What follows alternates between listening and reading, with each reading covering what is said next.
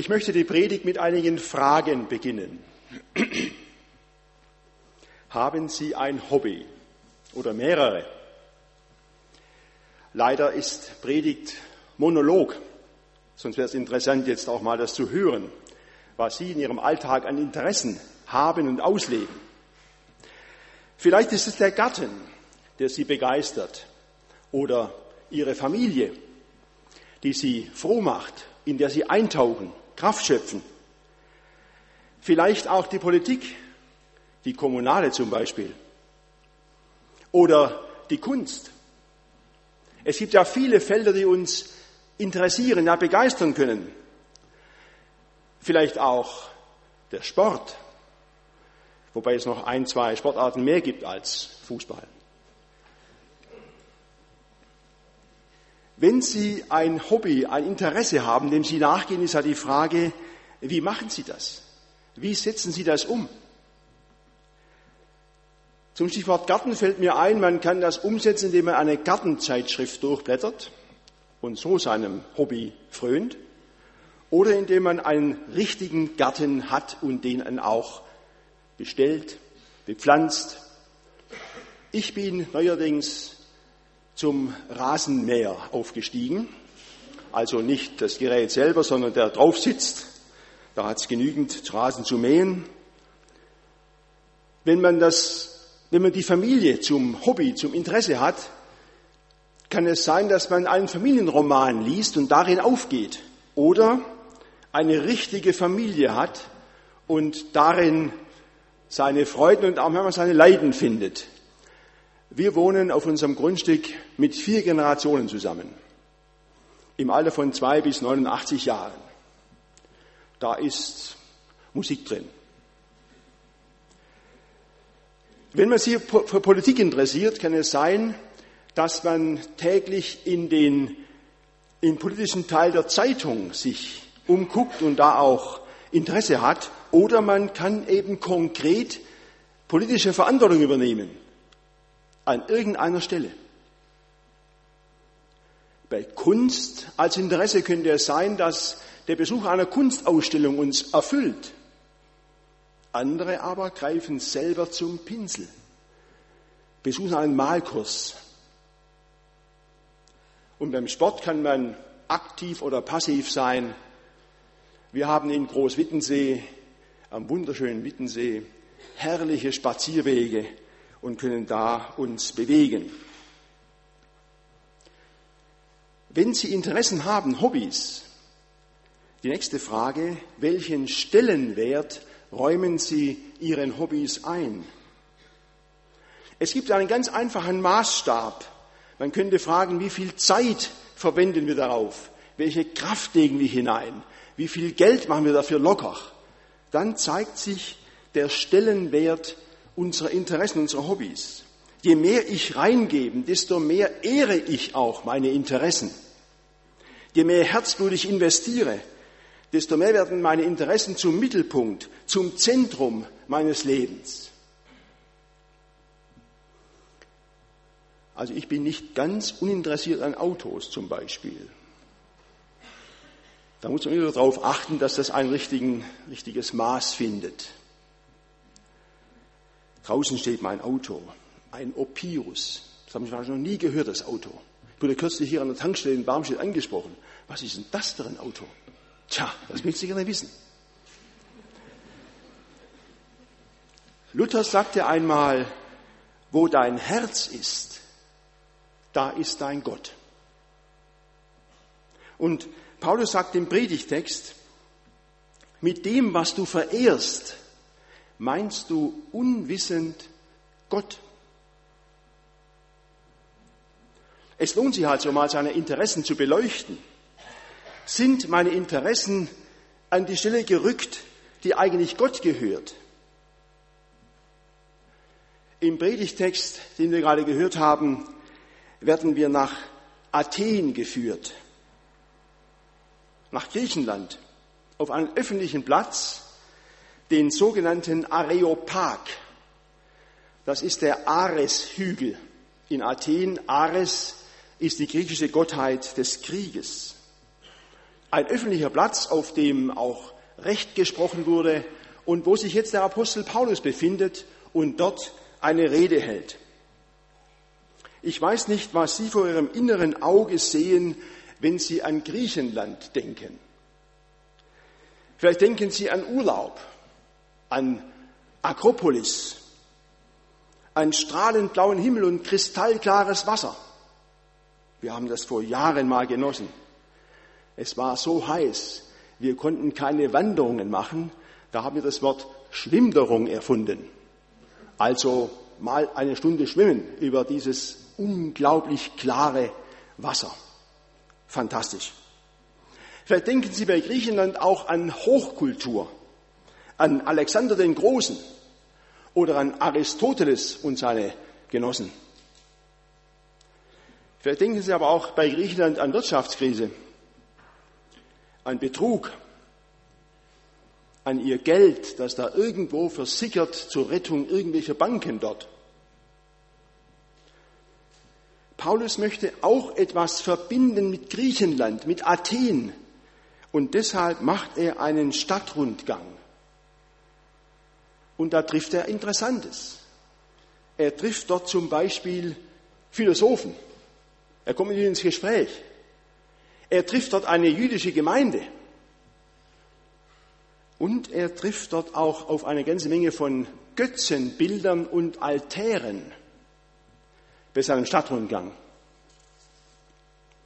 Am Ende seines Rundgangs findet Paulus eine ehrliche Anerkennung. Er sagt zu diesen Leuten, die er da vor sich hat auf dem Areopag, ich bin beeindruckt, dass ihr die Religion nicht vergessen habt. Ich bin beeindruckt von den Altären eurer Stadt, denn die zeigen, dass ihr über den Alltag hinausdenkt und den Göttern dankt und sie verehrt für das, was ihr empfangen habt und genießen könnt. Aber ein Altar, sagt er, ein Altar hat mich besonders beschäftigt. Darauf steht, gewidmet dem unbekannten Gott. Das ist fast so wie das Grab des unbekannten Soldaten, der ja dann für alle steht dem unbekannten Gott. Das heißt, da ist vielleicht noch etwas, was wir nicht wissen. Aber das wollen wir auch verehren und dahin mit unserem Dank. Was würde Paulus bei einem Stadtrundgang durch Barmstedt wahrnehmen, sehen? Vielleicht würde er Gärten sehen, so schön wie Baumschulen. Vielleicht würde er Traumhäuser sehen, oder den herrlichen Ransauer See oder die klasse Innenstadt in ihrer verkehrsberuhigten Zone, die ich mir beim Durchfahren durch Barmstedt selten entgehen lasse. Er würde viel Aufwand sehen, der Apostel Paulus, den die Barmstädter und die Verwaltung dieser Stadt treiben, um es hier schön zu haben. Wenn ich höre, von Ihnen, Frau Döpke, dass Sie jetzt ein knappes Jahr da sind und auch vieles gut angetroffen haben und sagen, es geht mir gut hier. Das ist doch ein Wort. Paulus will aber auch hinter die Kulissen schauen und fragen, sagt man der Barmstädter, warum das alles? Was versprecht ihr euch eigentlich davon? Für wen tut ihr das? Für wen ehrt ihr denn damit? Kommt da auch Gott vor? Oder habt ihr den vergessen? Dann wärt ihr weit hinter den Athenern zurück. Ich sage, sagt Paulus, ich sage euch Athenern und euch Barmstädtern, was ihr unwissend verehrt in dem, was euch wichtig ist. Ich kann euch das Hintergründige, ich kann euch den unbekannten Gott bekannt machen. Es sind ein paar Dinge, und die will ich jetzt mal nennen, die Paulus diesen Leuten dort auf dem Areopag nennt. In den letzten sechs Jahren war es nicht Paulus, sondern Prediger Ulrich Schön, der ihnen diese Dinge entfaltet hat. an denen ich jetzt mal im Predigtext entlang gehen möchte. Das erste, was Paulus wichtig ist, was auch ihrem Prediger in diesen Jahren wichtig war und bleibt. Gott ist der Schöpfer von Himmel und Erde und auch der Schöpfer dieser wunderbaren Stadt. Allerdings will Gott sich nicht durch ihre, durch unsere Anstrengung verehren lassen. Er braucht nicht unsere Leistung. Er ist nicht auf uns angewiesen. Es ist andersrum. Gott ist der Geber von allem, was wir haben. Was immer Sie genießen, es ist Geschenk Gottes. Jeder Atemzug ein Geschenk Gottes. Jeder Bissen, jeder Schluck ein Geschenk. Jeder Gedanke, jedes Wort eine Gabe des Schöpfers. Jede Fähigkeit, die wir haben, jeden Ton, den ihr den Instrumenten entlockt habt, bei eurem Blasen vorhin, wunderbare Gaben Gottes. Und ebenso auch unsere Häuser, unsere Gärten, unsere Ehepartner, unsere Kinder, einfach alles, was wir sind und haben, ist eine Gabe des Schöpfers. Die einzige Antwort darauf kann doch nur sein, ihn ehren, ihm danken. Da muss nicht stehen dem unbekannten Gott. Wir kennen Gott, den Schöpfer des Himmels und der Erde. Das Zweite, was Paulus weitergibt und was Sie auch hier gehört haben in diesen Jahren von Ulrich Schön, Gott hat jeden Menschen aller Zeiten gemacht. Das ganze Menschengeschlecht, sagt Paulus, quer durch die Geschichte. Ja, noch mehr, das fände ich einen hochinteressanten Gedanken. Gott hat auch die Völker gemacht und auch ihre Gebiete und Grenzen hat Gott festgesetzt, in denen sie wohnen sollen. Wir erleben ja in unseren Tagen sehr deutlich, was passiert, wenn wir Menschen die Grenzen willkürlich ziehen oder verändern. Man schaue mal nur eine Landkarte von Afrika an. Mit dem Lineal der Kolonialmächte sind die Grenzen gezogen. Wen wundert's, dass diese Grenzen durch Völker und Sprachen gehen und daraus unendliches Leid entsteht? Und ein großer Teil der Flüchtlingsströme unserer Tage hat darin seine Ursache. Zu sehen, welche Probleme das hervorruft, wenn Menschen Grenzen verändern, können wir auch zurzeit in der Ukraine oder im Nahen Osten. Das Dritte, was Paulus anspricht, ist die Frage, wozu hat Gott uns Menschen eigentlich gemacht? Und er gibt die Antwort, dass wir ihn suchen sollen und er sagt noch mehr, dass wir ihn fühlen sollen. Gott fühlen. Und schließlich, dass wir ihn finden sollen. Gott suchen, fühlen, finden. Deshalb hat Gott uns gemacht. In unseren Häusern finden wir Gott nicht. In all der Pracht unserer Gärten finden wir ihn nicht. Auch nicht in den Wissenschaften oder in den technischen Leistungen, auch nicht in Kunst und Kultur. Das sind alles wunderbare Ergebnisse dessen, was Gott uns an Möglichkeiten der Kreativität schenkt. In allem, was wir leisten, ist Gott nicht zu finden. Und wenn wir das ehren, was wir zustande gebracht haben, dann finden wir letztlich nur uns selbst, aber nicht Gott.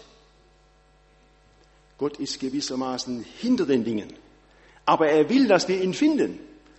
Dazu sind wir geschaffen. Und deshalb sagt Paulus, Vierter Gedanke. Jetzt ist Umkehrzeit. Ihr lieben Athener, ihr lieben Barmstädter, ihr lebt in der Umkehrzeit. Weg von der Gabe hin zum Geber. Weg von der Verehrung unserer Leistung hin zur Verehrung dessen, der uns das alles schenkt, also hin zu Gott. Paulus nennt das mit dem altmodischen Wort Buße. Er meint Umkehr. Er meint Neuformatierung, Neuausrichtung unseres Lebens. Vielleicht fragen Sie, ja, warum denn? Es ist doch alles in guter Ordnung. Warum nicht immer so weiterleben und Gott einen guten Mann sein lassen? Vielleicht einen Altar mal aufrichten, aber dann war's das. Warum immer so weitermachen? Das dachte ich bis letzte Woche auch mit meinem Navi. Ich habe so ein Wunderteil in meinem Auto. Es läuft da wunderbar, dachte ich. Aber dann wurde es immer langsamer. Es war bei der Arbeitskonferenz in Ratzeburg. Wir sollten unsere Gastgeber aufsuchen. Und ich sollte vorher noch zwei Leute woanders abgeben. Und das Navi war so langsam, dass ich längst an der Kreuzung vorbei war, bevor ich gehört habe, jetzt bitte rechts abbiegen.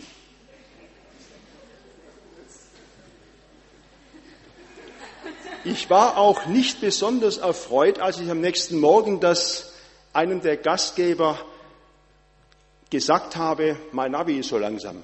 Sein Kommentar, meist ein Bedienungsfehler.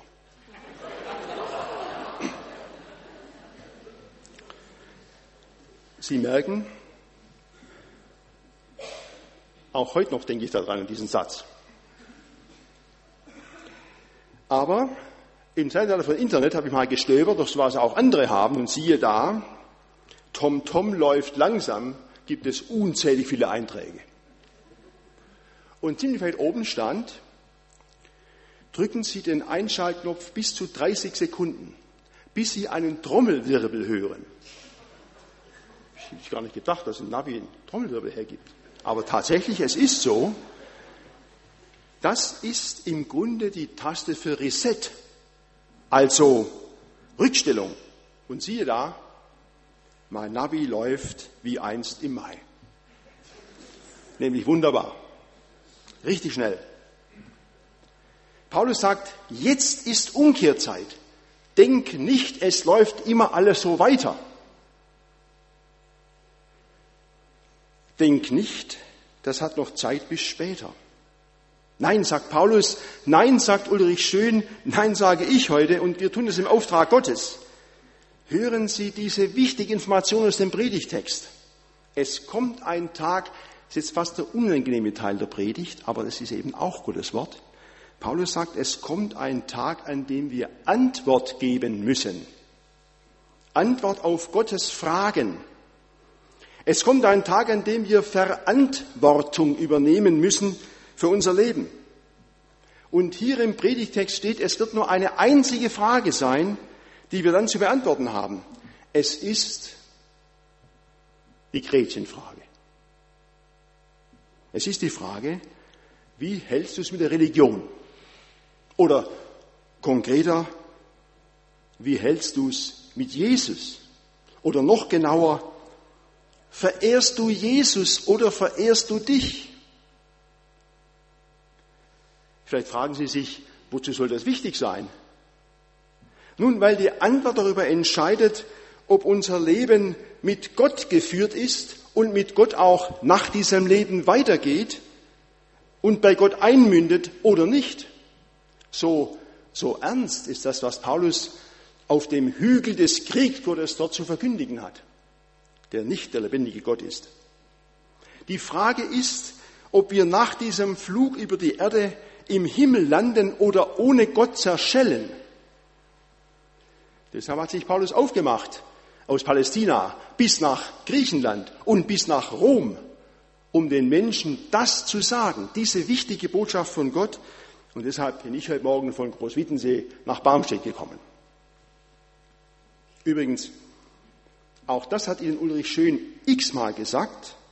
Gott hat die Antwort, die er sich am liebsten wünscht von uns, selbst im Angebot.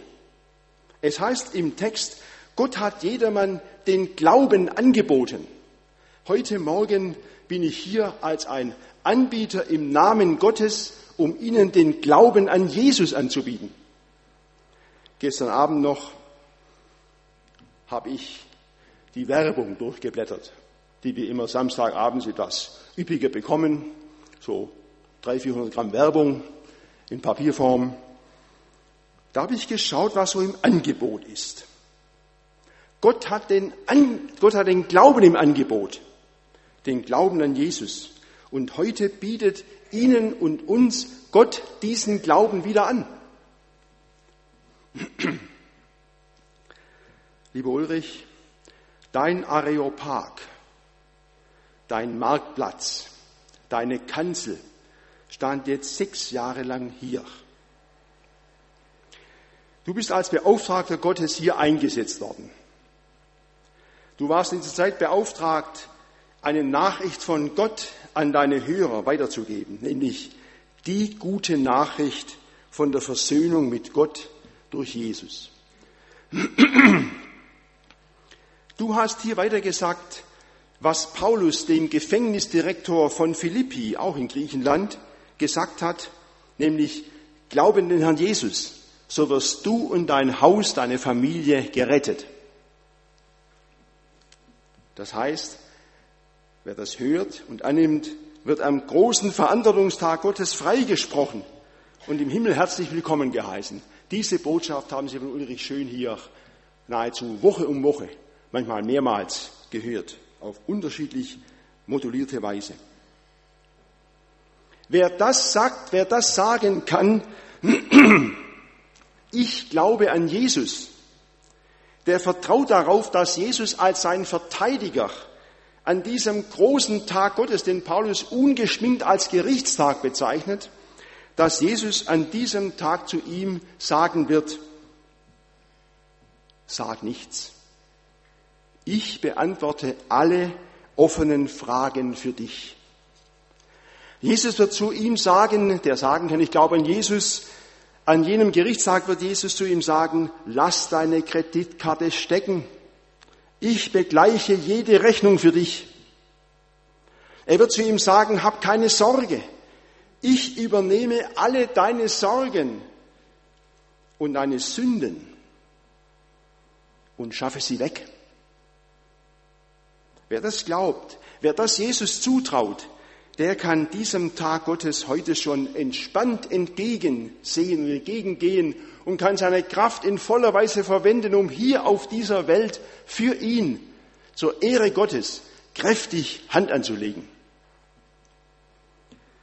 Danke, lieber Ulrich, für deinen Dienst hier in der Gemeinschaft in Barmstedt. Danke für deine Verkündigung, für die Ideen, für deine Gebete, für dein offenes Ohr für die Unterstützung der Ehrenamtlichen. Ich danke dir auch für die Mitarbeit in verschiedenen Arbeitskreisen und Gremien unseres Verbandes. Beispielhaft möchte ich da ein Mitwirken an unserem theologischen Grundsatzpapier nennen. Auch das Mitprägen des theologischen Arbeitskreises, den wir regelmäßig hatten hier im Haus. Und auch dir, liebe Ulrike, möchte ich herzlich danken für deine Mitarbeit in diesen Jahren für deine Ideen. Du bist ein Kreativbündel. Tolle Ideen zur Weiterentwicklung der Gemeinschaft. Ein besonderer Dank aber sei dir nochmal gesagt für die fünf Monate Jugendarbeit in der Gemeinschaft Elmshorn. Da höre ich noch bis vor wenigen Tagen sehr positive Echos. Vielen Dank für die Spuren, für die Linien, die ihr gelegt habt, die ihr gezogen habt. Mit Gottes Hilfe zur Ehre seines Namens. Wie ist nun eigentlich die Geschichte mit Paulus auf dem Areopag ausgegangen? Das Ende vom Lied hat Elke Loes vorher, so haben wir es auch vereinbart, nicht vorgelesen. Das möchte ich jetzt tun, damit Sie sehen, wie die Geschichte ausgegangen ist. Das lautet so. Als sie von der Auferstehung Jesu von den Toten hörten, begannen die einen zu spotten. Die anderen aber sprachen, wir wollen dich darüber ein andermal weiterhören, später mal. So ging Paulus von ihnen. Einige Männer aber schlossen sich ihm an und wurden gläubig. Unter ihnen war auch Dionysius, einer aus dem Rat, und eine Frau mit Namen Damaris und andere mit ihnen. So war es auch in deiner Zeit hier, lieber Ulrich. Und so wird es immer sein, wenn im Namen Gottes der Glaube an Jesus angeboten wird. Die einen sind damit schnell fertig. Die anderen vertagen das auf später. Aber einige suchen Gott und fühlen ihn und finden ihn. Ich wünsche Ihnen allen, dass Sie zu dieser letzten Gruppe gehören. Heute schon ihn suchen, fühlen, finden oder doch noch rechtzeitig vor dem großen Tag Gottes. Hier in diesem Raum, in diesem Haus und in anderen kirchlichen und geistlichen Häusern dieser Stadt, da ist dieser Christus zu finden, da ist dieser Gott zu finden. Ich wünsche Ihnen Gottes Segen und den Mut und die Freude zum Glauben. Amen.